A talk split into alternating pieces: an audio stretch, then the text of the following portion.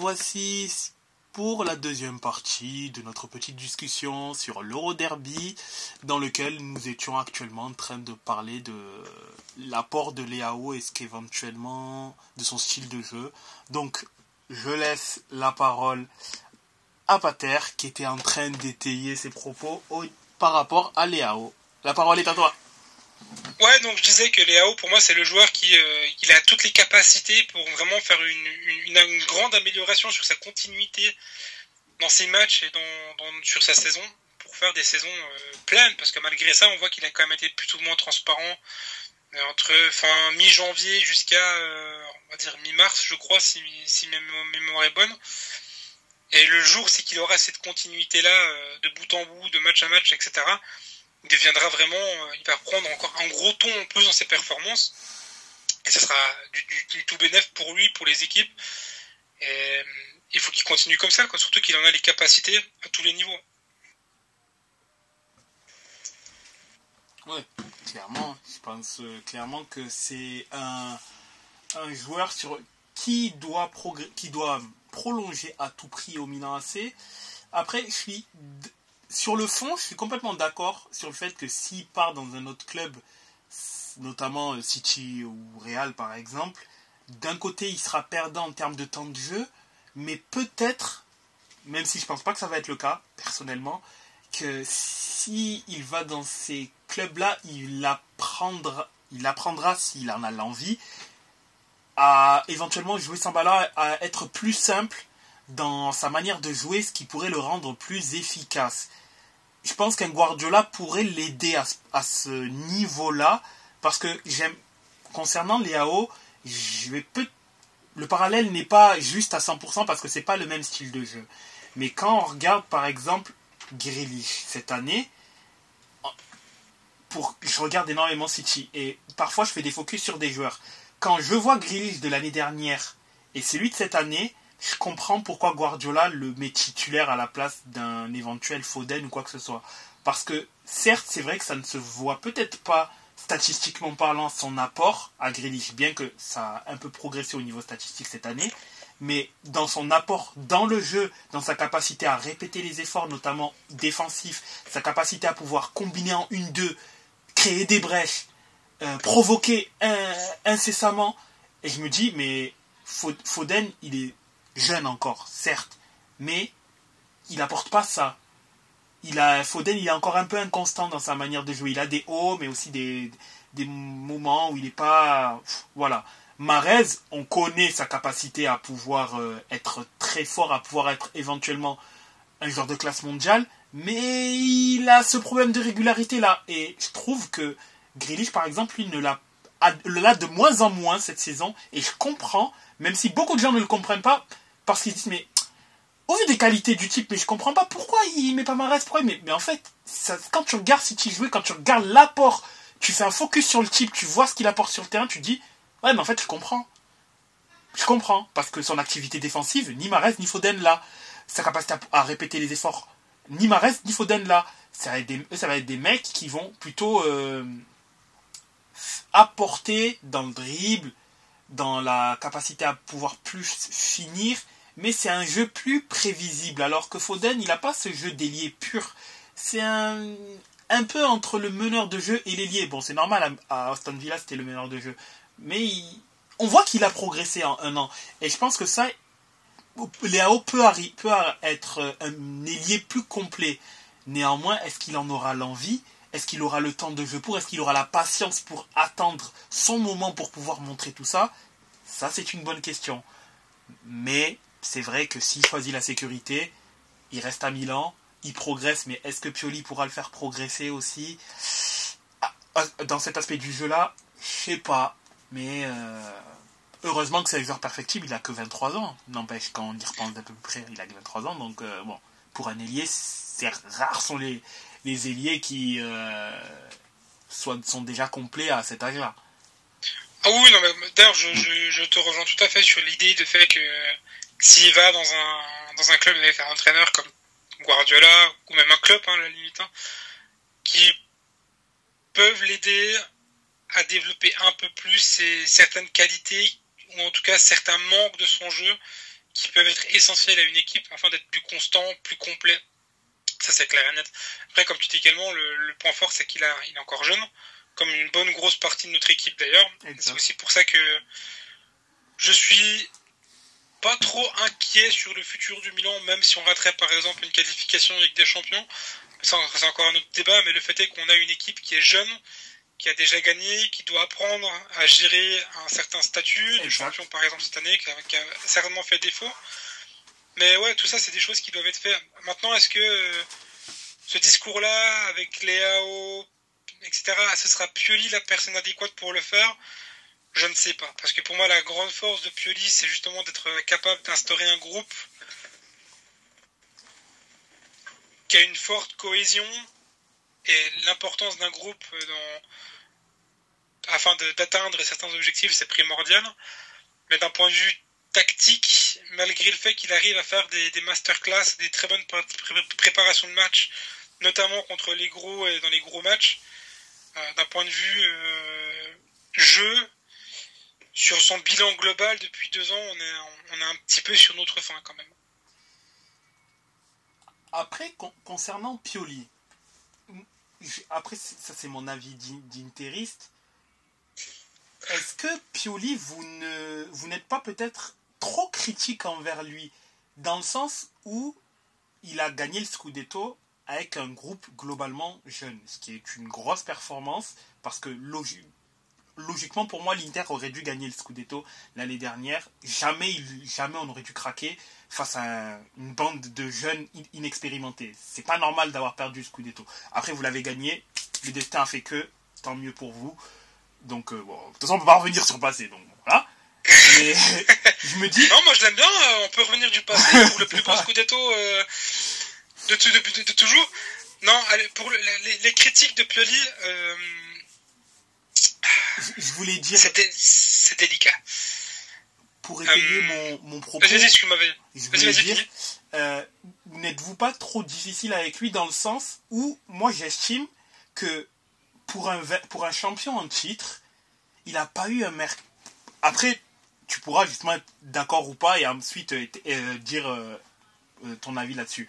Moi, je trouve qu'il n'a pas eu un mercato à la hauteur d'une équipe qui souhaitait garder son titre. C'est une équipe jeune et éventuellement on a essayé de faire deux trois coups à droite à gauche. Mais j'ai pas vu dans le recrutement du Milan, dans ce mercato d'été notamment, enfin l'été dernier du coup, ben, un mercato d'une équipe championne et qui se dit bon, allez, on va défendre le titre et on va avoir le, on va essayer d'avoir le maximum d'armes possible pour pouvoir euh, gagner le titre. Est-ce que, Mais clairement pas. Est-ce que Akan et Kessier ont été remplacés? Objectivement Je pense pas. Ah, je suis pas d'accord avec ça. Ah, après, euh, après... non, Akan, euh, non, parce que dans le sens où à Milan, il n'était pas non plus ultra transcendant. Quoi. Ouais, et puis je vais, pas faire un gros, un gros discours sur le mercato parce qu'il y a plein de choses à dire sur le pourquoi du comment, pourquoi ça s'est passé comme ça, etc. Mais pour revenir sur Pioli en lui-même, euh, le fait qu'on soit un peu trop critique, certainement. Mais moi, je ne critique pas, euh, comment dire, son bilan ou, euh, comment dire, ouais, son bilan global, on va dire. Mhm je suis critique sur certains choix que, en tant que supporter qui voit 90 minutes par semaine, je peux donner, mais qui au final, sur euh, un point de vue professionnel, il vaut que dalle parce que euh, on est supporter, je suis pas professionnel, entraîneur, etc. Et il y a plein de données qui nous nous, nous échappent, comme la gestion physique, mhm. la forme physique, euh, l'importance tactique comment c'est préparé, etc. Les, résultats en entraînement Ouais, les résultats en entraînement, qui c'est qui est un peu plus en forme, qui c'est qui l'est un peu moins, la gestion mentale, euh, la gestion euh, physiologique. Il y a plein de paramètres de toute façon qui nous échappent et qui font que, bah voilà. Et globalement, moi, cette année, euh, on, peut critiquer le jeu, on peut critiquer tout ce qu'on veut. Mais bon, on va quand même en demi-finale de Ligue des Champions, alors que ça fait 16 ans qu'on l'attend c'est quand même un exploit parce que on peut pas venir me dire ouais mais le parcours du Milan en Ligue des Champions et les cadeaux alors que bah malgré le fait qu'on ait euh, qu'on ait joué un Chelsea ouais Enfin, on a joué un Chelsea, ok, euh, mais bon, le Chelsea du, mois de décembre, du mois de septembre et du mois d'octobre, c'est pas le même euh, que 2023. Puis nous, euh, les blessés qu'on avait à l'époque, c'est pas non plus les mêmes. On va taper comme un Dynamo Zagreb qui est assez récurrent, qui connaît la Ligue des Champions. Hein. ça, on le dit pas, mais il, y a de l'expérience qui doit être pris en compte. On a Salzbourg qui perd jamais quasiment en domicile, et d'ailleurs qui a fait quelques résultats intéressants contre, contre Chelsea en parallèle. Euh, après, on va taper Tottenham. Euh, Tottenham, on dit eh, Tottenham, euh, c'est une équipe de naze, etc. Oui, mais bon, à l'époque, quand on les joue, ils sont comme quatrième de PL. Euh, AKA, soi-disant, le meilleur championnat d'Europe. Donc, faut quand même les jouer. Après, on va taper AKA, la, une des favorites du, de la Champions League et la meilleure équipe contre une des meilleures équipes européennes sur cette année avec le Napoli. On n'a pas un parcours si facile que ça. Et les performances, globalement, en Ligue des Champions, elles sont quand même plutôt positives. À part le match nul. Même. Ouais, voilà. À part, tu retires le match nul contre Salzbourg, c'est un peu poussif sur le premier match, etc. Mais qui peut s'expliquer par un manque d'expérience parce que justement, on est une équipe jeune. Et hormis le match aller contre Chelsea, qui est une catastrophe avec euh, l'équipe C, euh, voire B', euh, on peut dire ça. le reste, c'est même, même quand on perd de 0 contre Chelsea chez nous, mhm. sans le rouge, on parlerait d'un tout autre match, hein, parce que jusqu'au rouge, Chelsea n'existait pas sur ce match-là. Ça, euh, personne ne le dit, personne ne le rappelle, mais tactiquement, on, est en train de les bouffer. Hein. Mais bon, voilà, donc le parcours en Ligue des Champions est plus que satisfaisant. On a, on a excédé les, objectifs euh, requis, qui étaient une qualification en huitième. Mhm. Voilà. Après, en, Ligue en, championnat, c'est un peu plus compliqué cette année, mais on a eu un parcours du mois de janvier qui est catastrophique. On est ensemble. Ouais, voilà, mais encore une fois, la gestion du mois de janvier, elle est un peu pour la pomme de Pioli, elle est un peu pour la Coupe du Monde qui nous casse les pieds à beaucoup d'équipes. Elle est euh, un peu à la faute à pas de chance parce qu'on est obligé de faire revenir euh, euh, Giroud et Théo vite parce que Balotelli se blesse en amical et parce que Origi se reblesse encore une fois au mois de janvier il y a plein de petites choses qui fait qui expliquent qu'au mois de janvier, on, a eu des performances qui sont globalement catastrophiques. Autre le fait qu'en plus, tu as des déclarations de joueurs qui disent, euh, qui nous disent clairement, euh, tout le mois de janvier, c'était les meilleures sessions d'entraînement qu'on ait effectuées. Par contre, on arrive au match, on est totalement liquidifié. Ce mois de janvier, c'est de la science-fiction à tous les niveaux, c'est la pire crise que le club ait connue. Et c'est triste parce qu'elle nous plombe notre saison en championnat. Mais malgré ça, petit à petit, quand même, Pioli a réussi à euh, ressouder le groupe, à repartir un peu avec des résultats mitigés, mais quand même un peu plus positifs. Donc ouais, c'est un peu dur. Par contre, de l'autre côté, il y a des choses qui, euh, qui pour moi, encore une fois, d'un point de vue euh, spectateur neutre, enfin pas neutre, mais le spectateur du Milan, etc. Lambda. Ouais, lambda, qui, sont un peu dommageables. Par exemple, moi, je, je critiquerai toujours le choix de Pioli d'avoir un tenté le 3-5-2 contre la Salernitana alors que tu gagnais 2-0 euh, et que tu gérais ton match et qu'on commence à sortir à la fin du match. Mais et tu vois que tu, remontes. C'est ça. Tu fais remonter par la Salernitana alors que tu avais 2-0. C'est ça, et c'est son 3-5-2 qui nous met dans la merde. Et tu dis, bon, il a compris. Tu vois bien que ton 3-5-2, il, il marche pas, quoi. Et qu'est-ce qu'il fait contre la Roma? Il refait la même chose en fin de match. Et là, l'équipe est totalement perdue sur cette fin de match-là. Et ça, c'est une des causes, peut-être pas la cause principale, parce que ça, on pourra jamais juger à 100%, parce qu'encore une fois, on est trop extérieur par rapport à tous les compétents et aboutissants qu'un groupe peut, peut, avoir. Mais le fait est que euh, si je pense que si on ne vient pas sur ce 2-2 contre la Roma avec son 3-5-2 en faisant rentrer Gabia qui sert à rien sur ce match-là parce qu'il voulait gagner des centimètres pour les coups de pied arrêtés alors que t'as un Chao qui fait 1m92 à la place de 1m70 à, Gabia, je pense qu'on parle d'une toute autre saison en, en Série A. Donc c'est ça le problème de Pioli, c'est que il a eu un moment, c'est qu'il voulait insister sur des choses qui ne fonctionnaient pas, sans parler encore de la Coupe d'Italie, euh, c'est qu'il remet encore une fois son 3-5-2 qui était un des matchs les plus horribles qu'on a vu cette saison, mais vraiment, c'est, il s'est il, s'est embarqué dans des choix tellement euh, têtus qui ne servaient à rien et qui a un peu plongé la saison. Ça, c'est une des critiques que je peux émettre. Alors que pourtant, les, excuse-moi, hein, mais les, choix audacieux qu'il devrait avoir, par contre, il les a pas. Faire, faire rentrer en jeu des Adli, euh, je regrette, euh, je, me rappelle encore, euh, je crois que c'était la saison dernière, je regrette Castillero, par exemple. Ce genre de joueur que, bah, il pouvait pas être pire sur l'aile droite. tu le faisais pas jouer alors que la dernière fois, je me rappellerai toute ma vie, la dernière fois que ce joueur est rentré sur un terrain en portant la tunique rouge et noire, ce mec a rapporté un point à Milan. On perdait le match, il, il marque le but du, nul. Et depuis ce jour-là, il n'est plus jamais rentré sur un terrain. Ouais, c'est ça. Et là, c'est le deuxième le point que j'ai aimé sur, sur cette saison, c'est sa gestion. La gestion du mercato, des joueurs qui sont arrivés au mercato. Alors, euh, encore une fois, je répète, on est lambda, on voit pas tout ce qui se passe à l'entraînement, on sait pas qui est mieux, qui est pire, etc. Mais deux points. enfin, je, vais essayer de faire court. Deux points. Le premier, c'est d'avoir voulu faire du, du, Zlatan avec du Giroud, ça fonctionne pas. Il, il a insisté là-dessus. Et le deuxième, c'est d'avoir insisté énormément sur Tonali en essayant de faire du caissier bis. Et moi, ça marche pas. Ça, tu peux pas utiliser ces deux jours-là à contre-emploi. Tonali, je l'adore. C'est un de mes joueurs préférés dans l'équipe, mais tu peux pas tu peux pas lui, demander de faire le rôle qu'il ne connaît pas ou dont il n'est pas capable, tout simplement. Il est capable, mais il fera jamais du caissier à 100%. C'est-à-dire qu'on voit très bien, il est capable de couvrir euh, une, grande surface de terrain, de se focaliser sur la défense, il le fait plutôt très bien, mais je trouve qu'il n'a pas, euh, comment dire,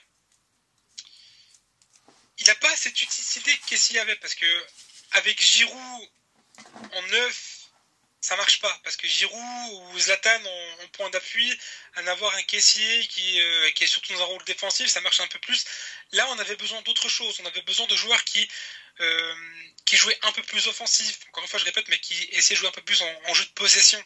Et tu aurais pu justement utiliser des joueurs comme des Catalars, comme euh, Adli, qui dont le, leur capacité principale, leur caractéristique principale leur qualité principale, c'est justement de savoir jouer en une touche, jouer, euh, débloquer des situations avec des passes tranchantes, etc. Et c'est pour ça que ces joueurs-là ont beaucoup de mal cette saison, et d'ailleurs qu'on ne les voit pas, c'est parce que Pioli est parti dans une autre optique cette saison, d'ailleurs premièrement pour avoir une solidité défensive plus importante, et se, focus moins sur la qualité offensive. Et je trouve ça un peu dommage. Euh, on, on, en parle souvent que Léao est l'arme offensive du Milan, et pour moi ça doit être une arme, pas la seule arme. Et il aurait dû utiliser beaucoup plus le, les qualités de certains, de certains joueurs. Même Vranks, hein, Vranks c'est un joueur que pas au pied. Enfin, encore une fois, certains ont trouvé cette dernière prestation un peu moyenne. Alors effectivement, c'est pas non plus euh, extraordinaire, mais il n'a que 20 ans. Mais moi, je trouve que balle au pied, il a quand même un jeu assez intéressant. Bah, on a un membre euh, de l'équipe, euh, Camille, qui lui suit beaucoup la Bundesliga. À l'époque, quand, il est arrivé, je lui ai demandé ce qu'il en pensait de Vranks. Il m'a dit Vranks est un très bon joueur. Enfin, jeune joueur, certes, c'est pas un joueur euh, encore expérimenté et tout, mais il me dit à l'époque, il me dit ouais, Franck, vous avez fait une, euh, vous avez fait une belle affaire avec lui. Ah, clairement, moi en tout cas, chaque fois que je le vois jouer, tu sens qu'il a du ballon, quoi, le mec. Il est, il a, physiquement, il est en forme en plus. Tu vois qu'il arrive à tenir sur ses deux cannes, etc. Il dans son placement, il, je trouve assez intelligent. Et dans ses relances, des balles au pied, franchement, des fois, il sort des ballons euh, assez compliqués, assez rapidement, je trouve. Hein. Et j'espère vraiment qu'on le conservera l'année prochaine, ce joueur. Parce que, Ouais, normalement, c'est ce qu'on on essaie avec peut-être un échange avec Kribic, etc. On verra. La meilleure affaire du Comment? L'échange Rebic contre Vrank, c'est la meilleure affaire du siècle. Ouais, ouais, si on fait ça, pour le moment, euh, ça, hein. Il nous faut un il faudra un ailier gauche, du coup, en remplaçant.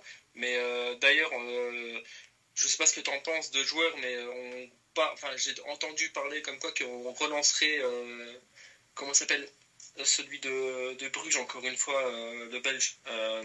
Noah Lang Ouais, Noah Lang, voilà, merci. Le, néerlandais euh, C'est dur. Ouais, c'est ça. On parle, euh, de Noah Lang à nouveau. Je ne le connais pas des masses, Noah Lang, mais pour ceux qui sont du forum avec qui je, parle, qui sont belges et qui le suivent énormément, il paraît qu'il a un caractère de, de merde. C'est ce qui m'inquiète un peu. J'ai déjà vu deux trois déclarations et tout, et il paraît que c'est un Satan bis.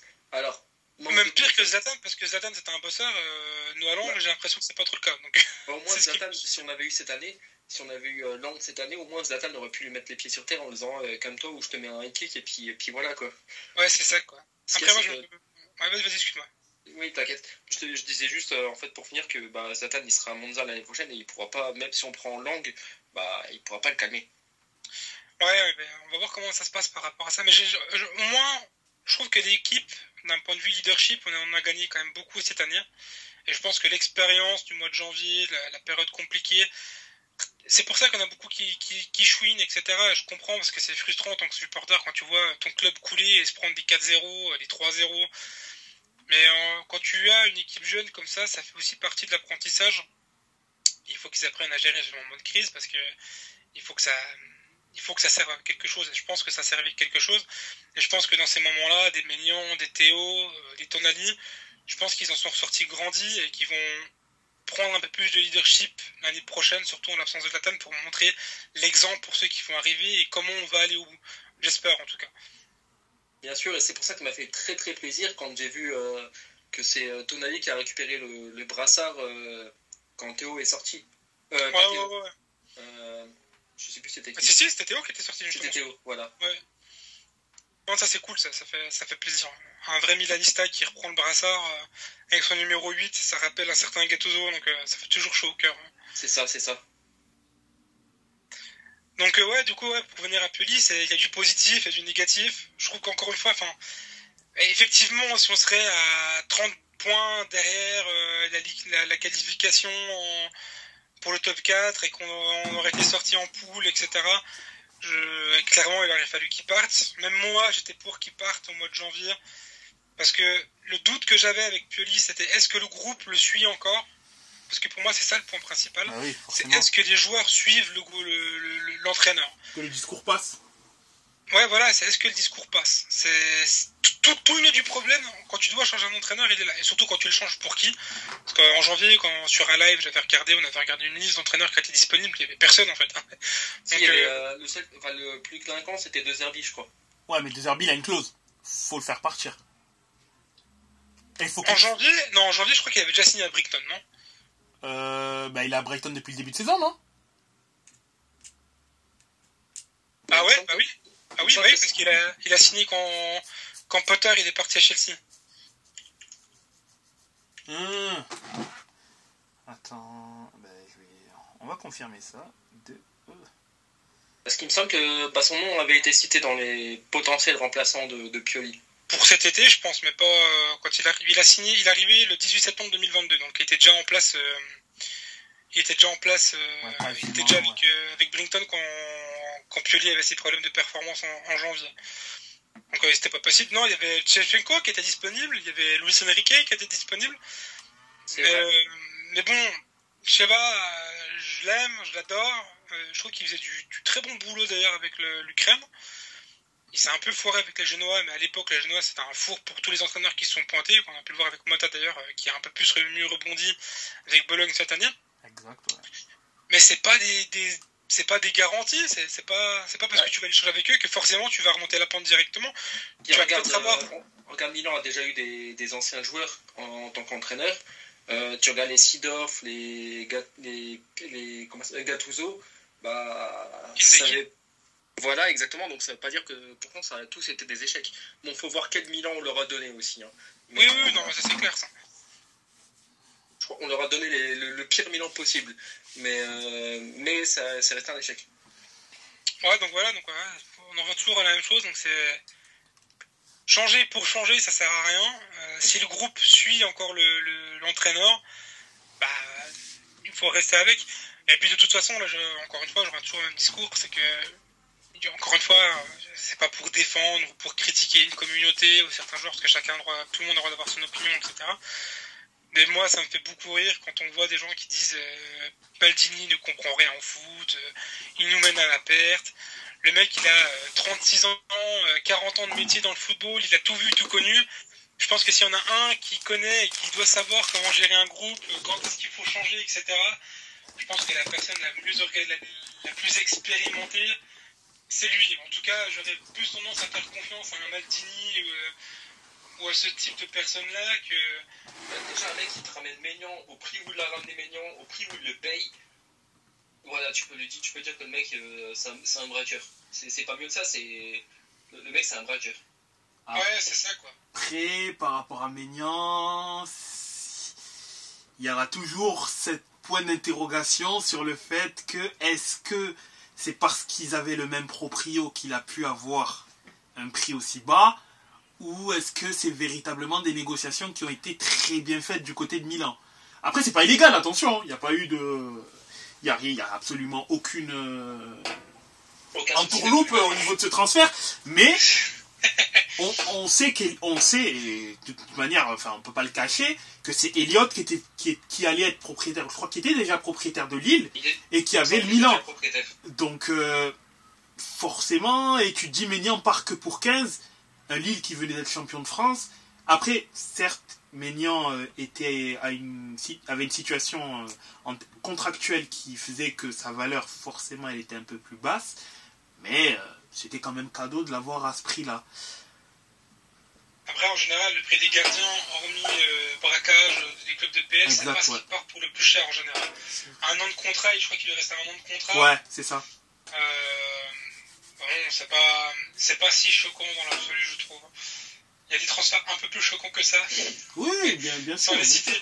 Mais euh, ouais, je vois ce que tu veux dire. Mais il me semble que je suis même plus sûr que Elliott était encore propriétaire de Lille à ce moment-là. hein.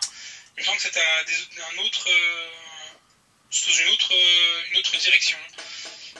Elliott était là quand on a recruté euh, Léao et et je ne sais plus qui d'autre de Lille. Euh... Je sais pas. Moi, je sais plus, j'ai un trou. Euh, mais je crois que quand on prend maintenant, je crois que les Elliott n'était plus là de toute façon. Du côté de Mais là, je Milan suis pas sûr, faudrait, faudrait vérifier, mais je, je suis plus sûr. Du côté de Milan ou de Lille Elliott n'est plus là. Parce que De Lille, Milan. de Lille, de Lille.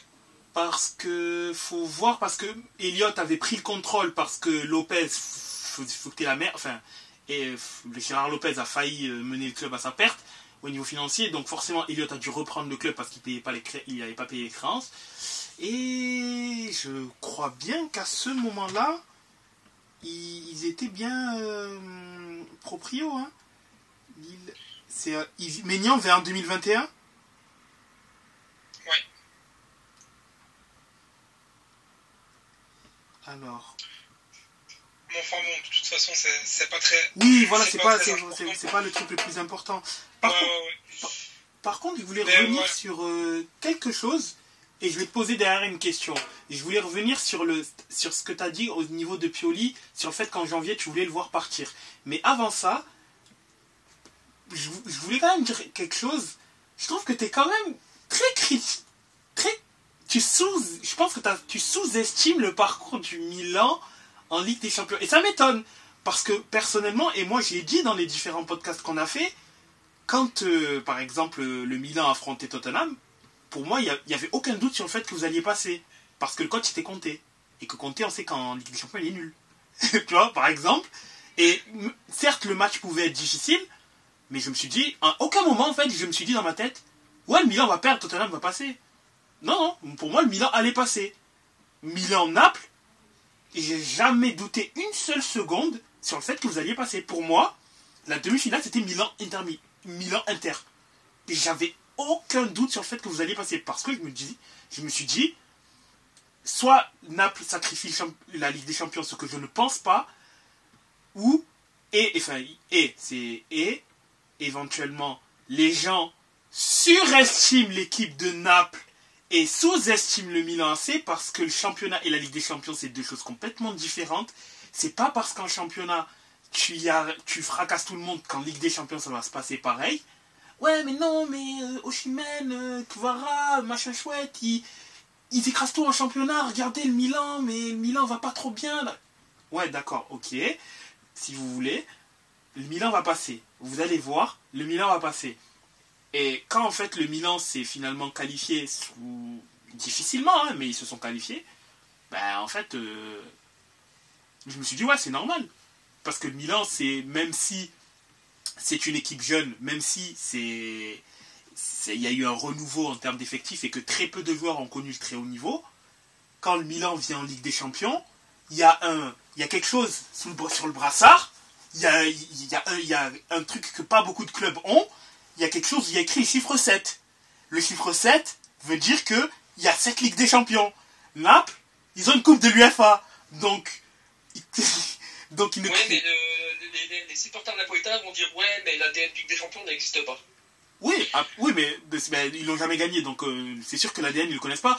Mais euh, tu vois, donc déjà, et c'est deux comptes. Au-delà de l'aspect ADN Ligue des Champions, il y a la différence en termes de, de, prise de conscience. C'est que c'est pas 90 minutes en Ligue des Champions, c'est pas 90 minutes en championnat. Certes, il y aura de l'intensité, certes, ce sera très compliqué, certes, c'est deux grosses équipes, mais c'est deux contextes complètement différents.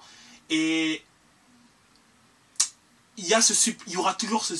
San Siro pourra toujours apporter ce supplément d'âme-là pour transcender les joueurs. Parce que c'est un, ça reste un stade avec des gens qui sont habitués aux joutes européennes, habitués à être super chauds. Naples, ils n'en ils ont pas l'habitude. La preuve, le quart de finale de Ligue des Champions, il me semble que c'est leur meilleur résultat de, de, toute leur histoire en Ligue des Champions. Sauf si je dis une bêtise, mais il me semble que c'est leur meilleur résultat. S'ils allaient en demi, euh, voilà. Et euh, pour moi, la logique a été complètement respectée. C'est au final euh, l'équipe qui a le mieux abordé mentalement le truc est passée. Là, ce sera un tout autre truc. Mais euh, pour moi, le parcours du Milan, le fait d'avoir battu Tottenham et, et Naples, bah, c'est pas, c'est pas extraordinaire. Puisque pour moi, l'effectif de Milan était capable de. Si Milan avait éventuellement euh, éliminé un, un Bayern, un PSG, Là, j'aurais dit, ah ouais, quand même. Parce que sur le papier, on ne on voyait pas. Mais quand tu regardes Tottenham, comment il passe, Tottenham, c'est passé, c'est pas très fort déjà sur les phases de poule et ça passe très difficilement euh, en huitième de finale. Naples, c'est vrai, a écrasé Liverpool, mais Liverpool en début de saison, c'était nul. Et je trouve que le Liverpool de cette saison est quand même est toujours nul. Défensivement, c'est très faible pour une équipe qui euh, en, Ligue des Champions et, c'est même logique qu'il se fasse taper par le Real derrière. Euh, Chelsea, c'est vrai que Chelsea allait quand même un petit peu mieux en cette euh, aller un petit peu mieux en début de saison comparé à là maintenant où euh, je pense que sur les équipes en Ligue des Champions, je doute que Chelsea puisse en battre une des quatre en lice, vu à quel point ils sont mauvais. Mais vous n'avez pas à rougir de, Certes, vous aussi, vous avez, vous avez dépassé les espérances en Ligue des Champions, mais je pense que vous n'avez pas à rougir parce que je trouve que c'était tout à fait... La logique, elle a été respectée pour euh, le Milan, même si, oui, je n'aurais pas dit dans ma tête, ouais, le Milan va être en demi-finale Ligue des Champions. Ouais, c'est vrai, mais euh, pour moi, la logique a été respectée au vu des adversaires que vous avez affrontés. Et la question que je, pose, que je voulais aussi posé, c'était euh, concernant Pioli, tu, es, tu voyais, tu étais vraiment pour le virer lors de la hum, période où ça allait vraiment moins bien? Si oui, euh, si oui, qui tu voyais éventuellement le remplacer dans ce cas-là? Alors, pour ta première question sur le fait que je sous-estime le Milan, peut-être que je me suis mal exprimé, mais au final, je te rejoins. Pour moi, le Milan, en fait, j'ai toujours dit que pour moi, le 11 du Milan, c'est une équipe très compétitive. On a des problèmes sur euh, certains remplaçants, oui. qui ne sont pas forcément au niveau, mais le 11 titulaire du Milan C a un ailier droit, on va dire peut-être, ou un 10 de temps en temps euh, près. On a un jeu contre les gros notamment et de façon globale qui est assez compétitif. Le fait est quand même que euh, on a eu un tirage plus favorable et une partie de tableau plus favorable comme celui de l'Inter par exemple. Mhm. Mais je n'ai pas, je ne rougis pas des performances de l'équipe. Je suis très fier du fait qu'on aille en demi-finale, en, demi-finale. Euh, nos performances sont loin d'être volées, elles sont toutes méritées. On a peut-être un peu plus galéré au match retour contre le Napoli, mais ça reste quelque chose d'assez logique parce que tu joues chez eux, c'est chaud, et malgré le fait qu'on ait l'ADN euh, Ligue des Champions qui n'est pas forcément vrai, parce que quoi qu'il arrive, les joueurs qui sont sur la pelouse, c'est pas les joueurs qui euh, ont une habitude et une régularité en Ligue des Champions extraordinaire du fait de leur jeune âge, hein, donc ça s'apprend. Mais peut-être que le poids du maillot, la tradition du maillot, la présence de Maldini euh, régulière dans le staff, groupe, etc., fait que une certaine, euh, un certain passage à témoin peut se faire euh, de manière euh, métaphysique, on peut dire ça comme ça. peut influencer. Mais quand on joue Tottenham, par exemple, on était à peine à la sortie d'un mois de janvier et février cataclysmique pour le club, donc on n'était pas non plus sur des certitudes qu'on pouvait avoir quand on arrive presque presque début janvier, quand on joue contre la Salernitana et quand on joue contre la Roma, parce qu'on avait montré des belles performances, euh, ou encore des performances de 2022. Et à peu près la même chose quand on joue contre le Napoli. On avait euh, beaucoup d'appréhension sur le niveau physique, technique, tactique de certains joueurs. Après, Pioli a su préparer l'image de belle manière. Et ça là-dessus, il n'y a rien à dire. Euh, comme le Pioli dans les grands matchs, en général, c'est grand. Il sait préparer excellemment bien ce genre de match. Au final, ouais, la demi-finale, euh, comme tu dis, euh, elle, est, elle, est, logique pour moi. Et c'est pour ça que je ne suis pas si dithyrambique dans les critiques envers Pioli. C'est parce qu'il y a eu du très bon sur cette saison, comme il y a du moins bon sur cette saison. Mais comme tous les entraîneurs au final. malheureusement, c'est comme ça. On peut juger le fait que le statut de champion en Serie A est catastrophique parce qu'on n'arrive pas et qu'on doit se battre pour la qualification dans le top 4, etc. Mais ça, le bilan de Pioli si on est quelqu'un d'objectif et de neutre, sur sa saison, elle n'est pas si dégueulasse que ça. Même si on pouvait faire mieux, on peut toujours faire mieux de toute façon. Ça, c'est quelque chose vers lequel, je tends tout le temps. C'est on peut toujours faire mieux, on peut toujours viser haut. Et il y avait fait des erreurs, des erreurs de gestion pour lesquelles on ne saura jamais la vraie raison. Euh, peut-être que c'est lui qui a Il y a eu des méformes de joueurs aussi. Ouais, ouais, c'est ça, ouais. La, la, méforme de, bah, la, même période où Léao était très en est faible sur son niveau de jeu, et puis peut-être que les problèmes de prolongation, enfin moi je pense que c'était lié aussi, les problèmes de prolongation. Ouais, ouais, ouais, ça c'est clairement, ça se voit que depuis que la prolongation est plus proche d'une issue positive pour nous qu'il y a encore quelques, quelques mois, que le, joueur a un peu changé, même le, le, body language du joueur a changé, il est beaucoup plus souriant qu'il y a encore 2-3 mois. Ça c'est clair et net. Bien sûr. Mais bon, tant que c'est pas signé, je, je m'emballe pas perso parce qu'on n'est jamais à l'abri d'un volte-face euh, de dernière minute. De José Mendes. Ouais, voilà, exactement. Mais ouais, je suis d'accord avec ça, il y a plein de, trucs qu'on ne saura jamais. Bon, encore une fois, je comprends que certains critiquent Pioli, mais moi, je pense que j'espère en tout cas dans mes propos, je suis un peu plus dans la demi-mesure, parce que tout n'est pas rejeté. Euh, pour ta deuxième question, j'ai un peu répondu auparavant d'ailleurs. J'étais pour virer Pioli au mois de janvier si le groupe ne le suivait plus. Et ça, c'est pas moi qui vais pas apporté cette réponse-là. Je, ne suis pas dans le groupe, je vis pas dans le groupe, donc je peux pas vraiment euh, savoir si effectivement le groupe le, le suit ou pas. Personnellement, de mon point de vue extérieur de ce que je voyais sur le terrain, j'avais pas l'impression que le discours de Pioli fonctionnait encore à ce moment-là. Ça, c'est mon point de vue du gars, encore une fois, qui est extérieur de mon canapé, à, 80, à 2000 km de chez eux, et, qui regarde mon match en allumant la télé sur Bein le groupe, je sais pas. Et ça, c'est pour ça que je dis que dans un groupe, dans, euh, dans ce qui se passe, et c'est à peu près plus ou moins la même chose que vous avez eu avec l'Inter d'ailleurs. Hein. Exact. Euh, donc vous vouliez virer Inzaghi, on peut entendre les, des, fois je suis allé sur 2-3 spaces euh, sur Twitter des supporters de l'Inter, t'avais l'impression qu'il y a exactement le même discours. Tu, tu, tu, remplaces Pioli, Allegri, bon Allegri c'est encore pour d'autres raisons, mais Pioli, Inzaghi, Allegri, c'était le même discours pour tout le monde en fait. Hein. Ah oui, clairement, clairement, c'est ça, c'est ça. ils font de la merde, euh, la gestion des joueurs c'est n'importe quoi, etc. À tort ou à raison, parce qu'il y a des très bons arguments de part et d'autre. Mais encore une fois, quand tu es dans... Et encore, je trouve qu'il y a un truc que le Milan a fait un peu mieux que l'Inter, je trouve, de mon point de vue extérieur, c'est qu'ils ont un peu plus défendu euh, Pioli, que vos, que vos dirigeants ont un peu mis Inzaghi dans la sauce. Euh, mais bon, bref, pour ça pour dire encore une fois, c'est que le, le, le, tant que toi tu n'es pas dans le groupe, eh ben, tu as un dirigeant qui s'appelle Maldini, qui connaît parfaitement le milieu footballistique, qui sait comment ça se passe une gestion de groupe, mhm. parce que lui, il l'a vécu, il vécu pendant 40 ans, il est capitaine depuis 30 euh, ans. Euh, mhm. Même le mec, euh, il était même pas né, qu'il était déjà dans le milieu du foot avec son père. Voilà, j'allais dire le fils d'un illustre joueur déjà, donc. Entraîneur en plus, hein, joueur-entraîneur, hein, son père, hein, c'est pas non plus Enfin, c'est quelqu'un, hein, c'est un grand monsieur. C'est pas moi euh, qui va donner euh, des critiques à ce genre de personnage. Moi, je suis personne, c'est pas à moi de juger ça par rapport à ça. Alors, si la saison était tournée euh, mal par rapport à ça, on aurait pu dire qu'ils s'étaient foirés dans leur jugement. Mais moi, à l'heure actuelle, on va dans une demi-finale de Ligue des Champions qu'on connaît pas depuis 16 ans, notre 13e ou 14e de notre histoire, qu'on profite pour dire euh, bah, peut-être que le choix de, Maldini de garder Pioli à ce moment-là était peut-être le, meilleur choix à faire.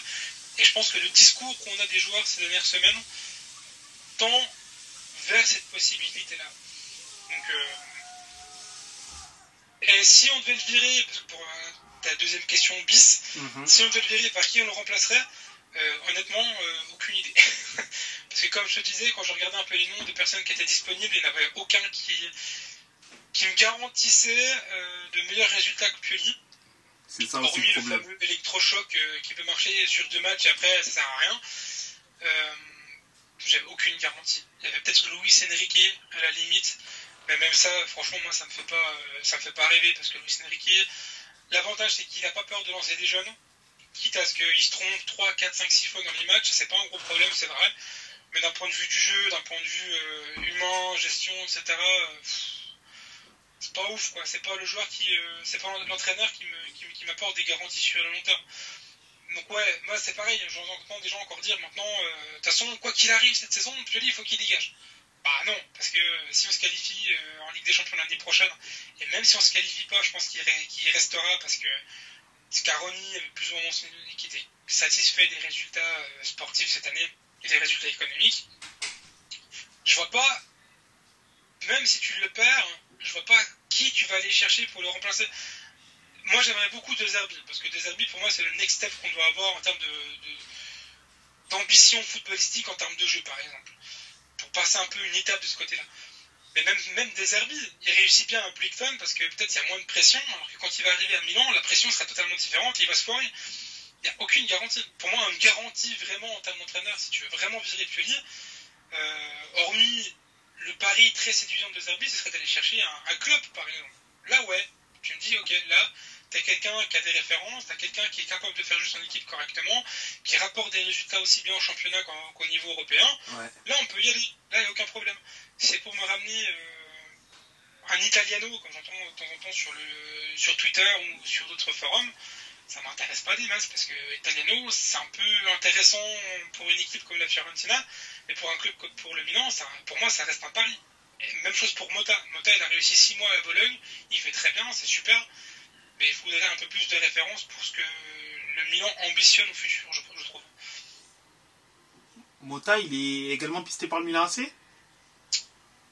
Je ne sais pas s'il est pisté, mais c'est des noms qui viennent souvent de la part de supporters pour euh, justifier un possible licenciement de, de Pioli. Ok.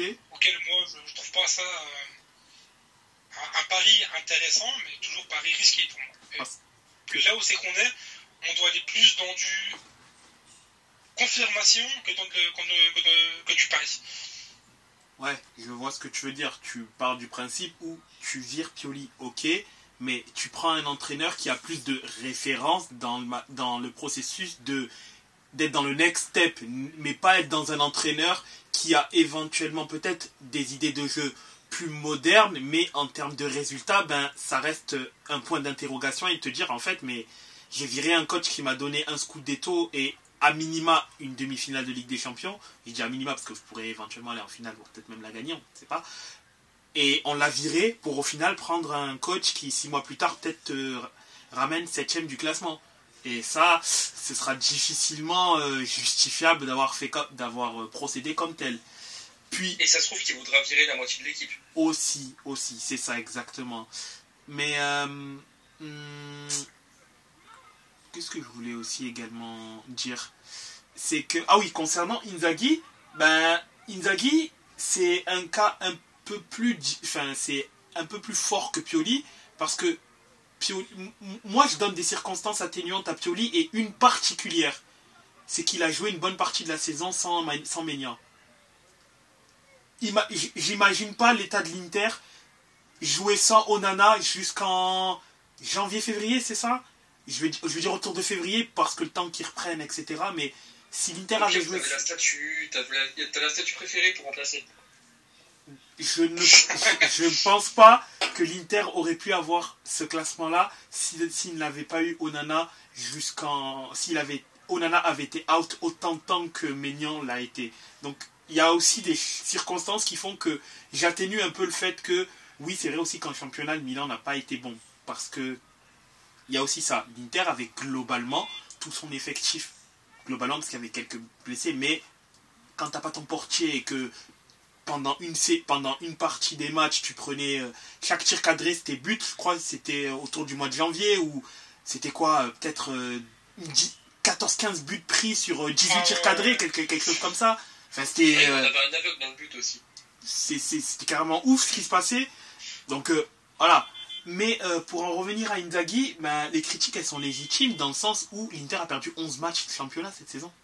Et top 4 c'est extraordinairement abusé d'avoir perdu autant de matchs cette année pour une équipe qui est dans le top 4.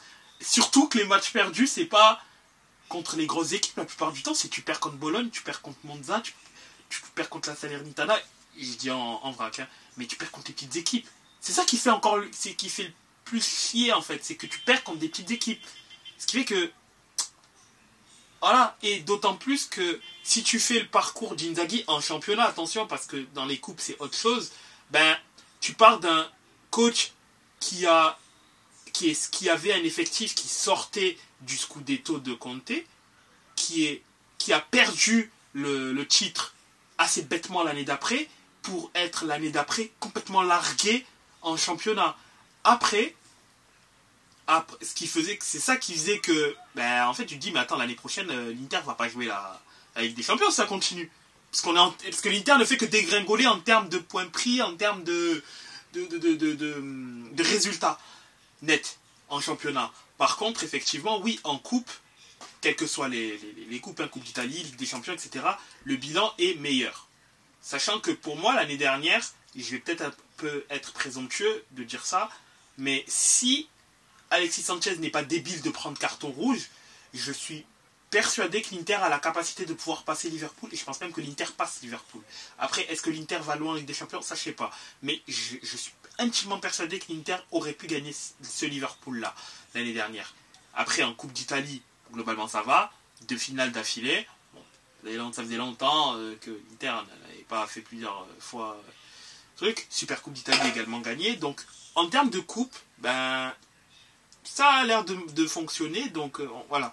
Mais je pense quand même que, bien que moi, dès le début, j'ai été contre l'avenue d'Inzaghi, je m'en cache pas, parce que je trouvais que l'avoir recruté après Comté, ça signifiait qu'en fait, tu as, baissé tes, baissé tes ambitions. Tu parles d'un coach qui sait gagner, qui a donné à cet effectif la capacité et, le l'envie et la capacité de pouvoir gagner. Il leur a appris à dire Eh les gars, en fait, vous êtes un groupe, sachez que vous pouvez gagner. On a gagné le Scudetto. Par contre, si tu prends, si tu fais partir Comté, bon, elle a démissionné du coup, ben, c'est que tu prends un coach qui s'est affirmé à minima au niveau européen. Sauf que ça, on ne l'a pas fait. On a pris un coach qui n'a pas gagné de championnat en Italie et qui n'a pas spécialement des références européennes. Du coup, ben, on comprenait pas en fait au niveau du projet, mais c'était quoi le but concrètement? Euh, quand tu prends Comté pour euh, vire Comté pour prendre Inzaghi On comprend pas trop. Et là, même si cette fin de saison là, elle peut être en apothéose si l'Inter gagne euh, la Coupe d'Italie et la Ligue des Champions, si elle gagne la Coupe d'Italie, bon, ce sera bien, mais bon, c'est pas spécialement ce que voilà quoi. Mais c'est toujours bien, hein, mais bon, voilà mais c'est surtout la Ligue des Champions et le. Bon, déjà, il faut sécuriser le top 4 parce que sinon, c'est chaud. Mais euh, la, la, fin de saison peut être en apothéose si l'Inter également gagne la Ligue des Champions. Ça peut être le cas aussi pour le Milan. Donc, ça pourrait faire 8 ou 4, bon, ça va voir. Et justement, là, c'est là où je me dis, mais si Inzaghi, dans un. Dans, dans, je sais pas, il gagne la Ligue des Champions et il gagne la Coupe d'Italie. Ou même il ne gagne que la Ligue des Champions, est-ce que tu peux le virer? Moi, je sais pas, et je ne pense pas que, et je ne pense pas que l'Inter puisse le virer s'il gagne la Ligue des Champions. Et même s'il va en finale, s'il sécurise le top 4 et qu'il va en finale de Ligue des Champions, c'est très difficile de pouvoir le, le, virer parce que tu, le fais, tu fais partir un, entraîneur qui a failli t'amener sur le de l'Europe pour ramener deux Zerbi. Mais ça veut dire que deux Zerbi, l'année prochaine, il est obligé de gagner le Scudetto, sinon on le vire. Parce qu'on peut dire ce qu'on veut, on connaît, les, on, connaît les Italiens, on connaît les entraîneurs italiens. Si, si Zerbi ne, ne, fait pas à minima vainqueur du Scudetto ou euh, un truc de ouf en Ligue des Champions, ils vont dire Ah, mais on a viré Inzaghi, euh, là, euh, de Zerbi, sache que tu as de la pression, etc. Tu es obligé d'être compétitif. Alors, oui, ok, as des, tu joues un football novateur, tout ce que tu veux. Ouais, c'est bien, c'est super. À Brighton, c'est super à voir jouer, etc. Mais là, on veut la 20 e on veut la deuxième étoile. On s'en fout que tu jouais bien à Brighton. Enfin, non, on s'en fout pas. On veut que tu ramènes ça mais on veut que tu nous ramènes la deuxième étoile. Parce que si tu ramènes pas la deuxième étoile, sache qu'on a viré quelqu'un qui a failli euh, nous ramener au-dessus de l'Europe. Donc, euh, au revoir. Et là, du coup, ben, t'es complètement perdant. Mais moi, j'ai une question pour toi par rapport à l'Inter. J'en discute beaucoup avec des, euh, des connaissances intéressantes mhm. sur le forum, encore une fois. Mais comment tu vois le futur de l'Inter Parce que moi, personnellement, je trouve que même si vous gagnez la Ligue des Champions, j'ai vraiment du mal à voir un futur euh, brillant pour vous. Parce que vous avez quand même 11-12 joueurs en fin de contrat cet été. Exact. Vous avez un Inzaghi que même si vous devez le virer, il palpe quand même, euh, parce que vous l'avez, prolongé cet été, il palpe quoi, plus de 4, 4 millions par an jusqu'en 2020 5 2026. Donc ça veut dire que même si tu le vis, il faut quand même que tu lui payes son salaire. Aussi, ouais. À moins qu'il trouve un autre, un, un, un, autre baquet. Un, autre, ouais, un autre, une autre équipe pour l'engager. Et je vois pas beaucoup d'équipes qui, qui peuvent lui filer ce qu'il gagne en salaire, euh, ce, que, Morata lui a filé euh, l'année dernière. Mhm. Vous avez, euh, je sais pas combien de millions de dettes et un président qui est pourchassé par tous les créanciers dans le monde. vous avez quand même Lukaku qui est un gros flop économique cette année, pour le moment, tout du moins, et, il va partir. Donc c'est-à-dire qu'il va quand même recruter en plus un attaquant. Vous êtes sensiblement prêt à prolonger euh, Dzeko. Mais bon, Dzeko, il est quand même en grosse perte de vitesse cette année. Alors que tu vois, par exemple, le Milan, c'est tout l'inverse. C'est que même si nous, on rate le top 4, je suis beaucoup plus confiant parce qu'on a des comptes sains, on a des joueurs qui sont jeunes, on a quasiment prolongé tous nos, tous, tous nos, nos cadres à l'exception d'un Léao près. Ouais, ouais, euh, on a un Pioli, même si on doit le virer, il touche beaucoup moins que ce que touche un Inzaghi. Alors que tu vois, par exemple, typiquement, si vous voulez virer, j'ai vraiment du mal à voir l'Inter avoir les reins assez solides pour virer un Inzaghi 4 ou 5 millions par an, je ne sais plus exactement combien il a, pour aller taper la clause à Brington de 13 millions pour des herbiers et en plus surfiler un contrat de 3, je pense qu'il va pas payer au moins 3-4 millions encore par an derrière. Ouais, ouais, ouais. tu vois ce que je veux dire c'est que Oui, oui. C'est très très dur de vous voir un futur sur une langue, sur une langue, sur une pente montante pour vous. moi, si je veux vraiment viser cette saison pour vous du côté de l'Inter, ça, ça ressemble plus à un baroud d'honneur. Ben, déjà, tu as posé une super question. Euh, et euh, ben, je vais te répondre avec le plus, enfin, le, avec les informations que j'ai à l'instant T. Alors, effectivement, oui, le, c'est vrai, c'est vrai que en tant qu'interiste, si, si, tu connais, si tu connais la situation financière de l'Inter, ben en fait, euh, c'est là on est clairement dans le bon la fin de saison peut être en apothéose et après bon euh, on, va voir inchallah euh, ça va passer tu vois. Parce que effectivement au niveau euh, financier l'Inter a de grosses créances. Là ils sont Zhang a un procès en Chine notamment au sujet d'une créance de plus de 300 millions qu'elle devrait à à des partenaires chinois euh, le prêt de 300 millions que l'Inter a fait à la banque Octree va falloir également la payer. Et pour l'instant, ça semble coincé. Donc, euh, s'il n'y a pas le remboursement de cette, de cette créance-là, il y aura une prise de contrôle d'une partie de l'Inter par euh, un fonds d'investissement. Donc, c'est vrai qu'au niveau financier, c'est déjà très compliqué. Faudra voir ce que va donner le procès, notamment au niveau des créanciers chinois, parce que le procès, il est en cours. Et ça va durer plusieurs mois. Donc, pour l'instant, point d'interrogation pour savoir comment ça va se passer du côté de l'Inter. Il y a apparemment des discussions avec le, soit le Moyen-Orient ou le propriétaire d'une équipe de basketball, euh, baseball, pardon, baseball en, aux États-Unis, mais qui possède, je crois, également des parties de Leeds qui serait peut-être intéressé par le fait d'avoir l'Inter, mais il veut d'abord vendre son équipe euh, euh, en majeure ligue de baseball pour pouvoir éventuellement faire une offre. Ça reste que des rumeurs.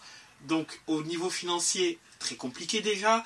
Ensuite, et même si la Ligue des Champions amènera une manne financière, il y aura toute une refonte de l'effectif, comme tu l'as indiqué. Beaucoup de joueurs en fin de contrat. Il y aura une refonte de l'effectif à effectuer. Euh, beaucoup de. On ne sait pas qui va être prolongé, pas être prolongé. Il y aura des joueurs qui vont être partants. Est-ce qu'il va falloir sacrifier un très gros joueur type Lotaro ou quoi? On ne sait pas. Qui est intouchable, qui ne l'est pas? On ne sait pas. Euh, le fait d'avoir, bien que moi personnellement, mais c'est le cœur qui parle, j'ai été complètement contre le fait de vendre Skriniar, quel qu'en soit le prix. Le fait de perdre Skriniar à paramètre zéro, c'est catastrophique. Mais bon, tu me diras, quand t'as mis une banane au PSG par rapport à Icardi, faut bien qu'un jour tu payes. Parce que bon, Icardi, il a coûté plus de 70 millions. Faut bien que tu payes. Ben, tôt ou tard. Donc, euh, c'est le jeu. Un jour tu gagnes, un jour tu perds. Ben, après, Ouais, au niveau de l'effectif, va, va, savoir ce que ça va donner. Ce sera l'été de tous les dangers, clairement. Que ce soit au niveau financier, que ce soit les, montants alloués pour pouvoir euh, également renforcer l'effectif. Parce que oui, Lukaku va retourner à Chelsea. Qu'est-ce qui, qui va se passer? Est-ce qu'il y aura un nouveau prêt de négocier? Est-ce que le nouveau coach de Chelsea va compter sur Lukaku? En sachant que Lukaku, c'est quelqu'un qui marche déjà à la confiance. Est-ce qu'il sera, aura une place dans l'éventuel nouveau Chelsea? On ne sait pas encore une fois. Euh, ben. Je saurais pas dire en gros euh, qu'est-ce qui va se passer pour euh, cette. Qu'est-ce qui va se passer dans les prochains mois pour l'Inter? Je ne saurais pas dire. Peut-être, même avec une victoire en Ligue des Champions, ben, ça n'assure absolument pas le futur. Alors, oui, comme tu l'as si bien dit, oui, le. En, termes de, situation financière, en termes de, stabilité d'effectifs, je mets deux points au Milan et qui a une situation qui est beaucoup plus stable. L'Inter c'est beaucoup plus instable, mais c'est beaucoup plus instable depuis le, le moment où le gouvernement chinois a indiqué que les investissements à l'étranger c'est terminé, on rentre à la maison. Et ça c'est depuis 2020-2021 globalement, parce qu'avant ça, Suning concrètement m'était quand même aligné quand même, on va pas se mentir. Et sur ça, je peux difficilement les critiquer. Mais depuis que le gouvernement a dit c'est terminé, ben forcément ils étaient obligés de. Et voilà, donc c'est ce qui a amené la, la faillite du club du Jiangsu Suning en Chine, qui a fermé à, qui a fermé à, clé, notamment des joueurs comme Talishka, ben derrière ils sont retrouvés libres et ils sont partis euh, en, Arabie euh, Saoudite. Mais euh, ouais, le futur clairement n'est pas radieux et nuageux, voire même ténébreux. Je, je j'ai pas de je pourrais difficilement être positif sur l'avenir de l'Inter, puisqu'en fait, il y a un gros point d'interrogation sur ça. Sur le fait de virer Inzaghi, ouais, c'est vrai que ça a coûté de l'argent. Euh, je ne pense pas que je ne pense pas l'Inter capable, ce serait quand même pas le bon moment pour faire sauter Inzaghi pour faire péter la clause derrière de deux Herbie. Je trouverais ce move assez chaud quand même, sauf si sauf si c'est assuré qu'Inzaghi retrouvera un banc. Mais euh, je vois mal l'Inter faire ça. Euh, après, s'il y a un repreneur et que l'Inter est repris l'été, tout est possible. Mais euh, même pour le repreneur, j'ai envie de dire, parce que Zang il veut absolument vendre le club à hauteur de ce que le Milan a, reçu pour la vente, à 1,2 milliard. Mais au moment c'est que nous on vend le club, on a quasiment presque plus de dettes ou de déficit en tout cas, dans de dette, parce que le dette et déficit c'est pas la même chose. On était à quoi Moins 60 à ce moment-là, alors que vous, vous êtes à moins 300 quoi. Donc euh, ça veut dire que euh, quelqu'un qui veut racheter le club à 1,2 milliard, il faut qu'il rajoute en plus 300 millions derrière pour couvrir la dette du club. Ça paraît quand même hautement impossible. Hein. Sans compter que non seulement on avait euh, bah, quasiment plus de dettes, on avait un club qui fonctionne, on avait des contrats de sponsoring, tu as des rentrées d'argent. Alors même à la, là, euh, le, en, termes de sponsoring, pardon, l'Inter, bah, vous allez euh, retirer un, sponsor du maillot, si je dis pas de bêtises. C'est déjà fait, Digital Beats, ouais. Mais ils payaient pas depuis déjà un bon moment. Hein. cette saison, je comprends même pas pourquoi c'est maintenant qu'ils. Ouais, bah, parce qu'ils l'ont fait au même moment que la Roma. La Roma, ouais. Ils, ils, avaient peur que je pense qu'ils ont eu peur, je sais pas. Dès que Rome, ils n'ont pas hésité d'une seule seconde. Euh, mais bon, du coup, c'est pareil, ça vous fait moins 24 millions sur l'année euh, en, entrée d'argent quand même. Hein. Pour vous, sponsor maillot, c'est quand même euh, assez conséquent. Ouais.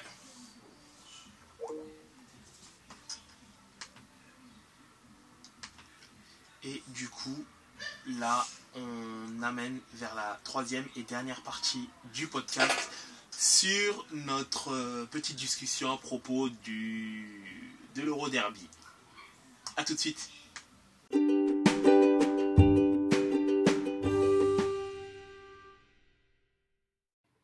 Afin de nous suivre sur les différents réseaux sociaux, vous pouvez aller sur Facebook, La Table Ronde, sur Twitter, la Table Ronde 777, sur Instagram La Table Ronde, deux fois tiré du 8.